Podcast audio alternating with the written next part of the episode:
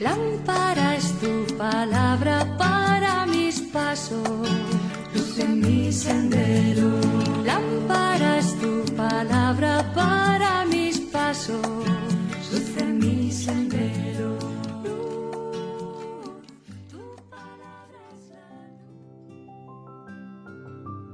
Del Evangelio según San Marcos, capítulo 9, versículos del 30 al 37. En aquel tiempo Jesús y sus discípulos se marcharon de la montaña y atravesaron Galilea. No quería que nadie se enterase, porque iba instruyendo a sus discípulos. Les decía, el Hijo del Hombre va a ser entregado en manos de los hombres y lo matarán. Y después de muerto, a los tres días resucitará pero no entendían aquello y les daba miedo preguntarle. Llegaron a Cafarnaúm y una vez en casa les preguntó, ¿de qué discutían por el camino? Ellos no contestaron, pues por el camino habían discutido quién era el más importante. Jesús se sentó, llamó a los doce y les dijo, quien quiera ser el primero, que sea el último de todos y el servidor de todos.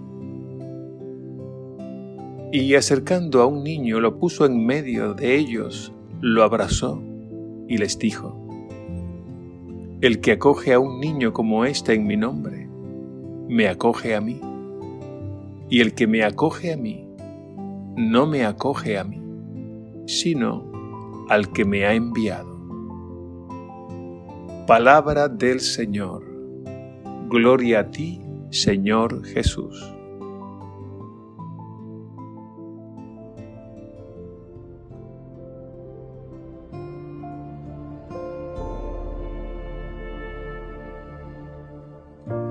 Nuestro refugio y fortaleza, siempre presente en la angustia y tristeza,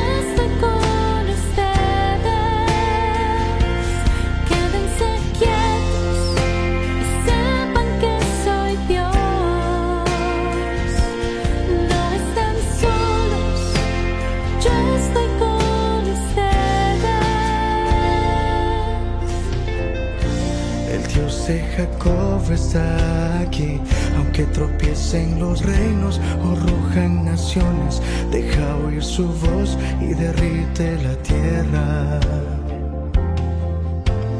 Ven a ver las obras del Señor, ven a ver las obras de nuestro Dios. Dios está aquí y nada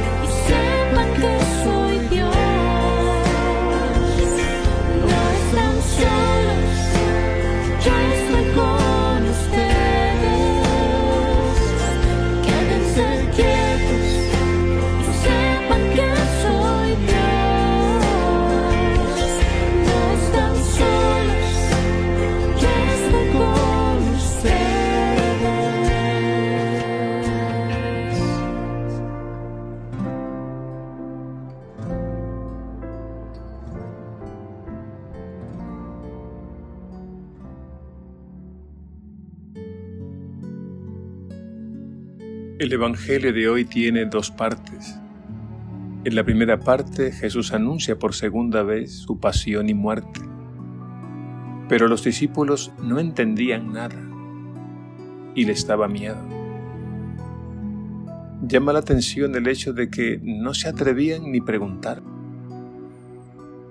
Cabe recordar que en otras ocasiones ellos le preguntaron, por ejemplo, sobre el sentido de las parábolas y él les explicaba todo aparte. Pero cuando Jesús les habla de la cruz, ellos se escandalizan, sienten miedo y enmudecen. Esto no nos debe extrañar, porque la cruz humanamente hablando solo nos habla de tortura, sacrificio y muerte. La mente humana por sí sola no es capaz de entender este misterio. Sin embargo, aunque muchas veces no entendamos el misterio de la cruz, una cosa es cierta. La cruz está dentro del plan de Dios. Ella viene a iluminar la vida humana marcada por el dolor y el sufrimiento. Y es que Jesús hizo algo absolutamente nuevo. Introdujo en el misterio del dolor representado en la cruz el amor infinito de Dios y así convirtió el dolor en camino de redención y bienaventuranza para todos. En la segunda parte del Evangelio Jesús corrige a sus discípulos, porque en el camino habían discutido quién era el más importante.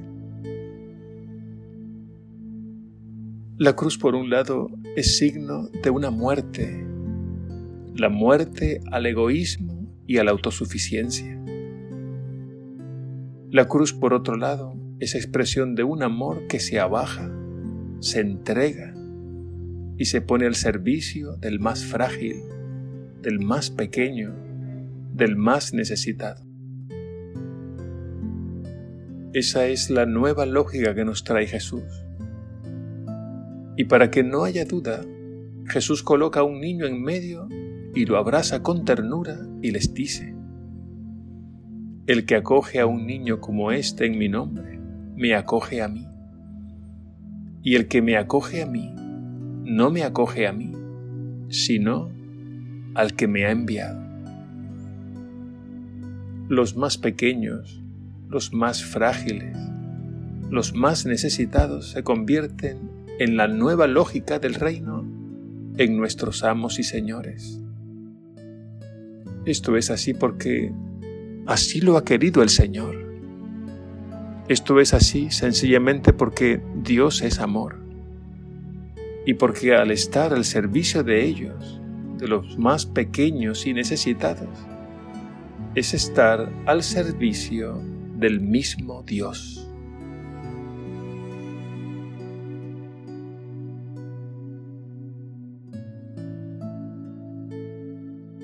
Señor Jesús, en tu cruz abrazaste con todo tu amor a la humanidad frágil y herida. En la cruz manifestaste un amor humilde que se abaja y se pone al servicio de los más pequeños y necesitados.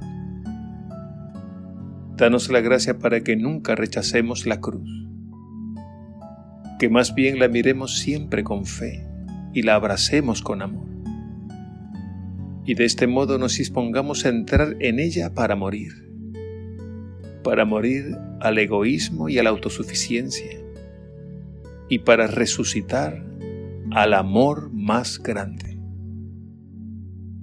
Tu cruz adoramos, Señor, y tu santa resurrección alabamos y glorificamos. Por el madero ha venido la alegría al mundo entero. Amén.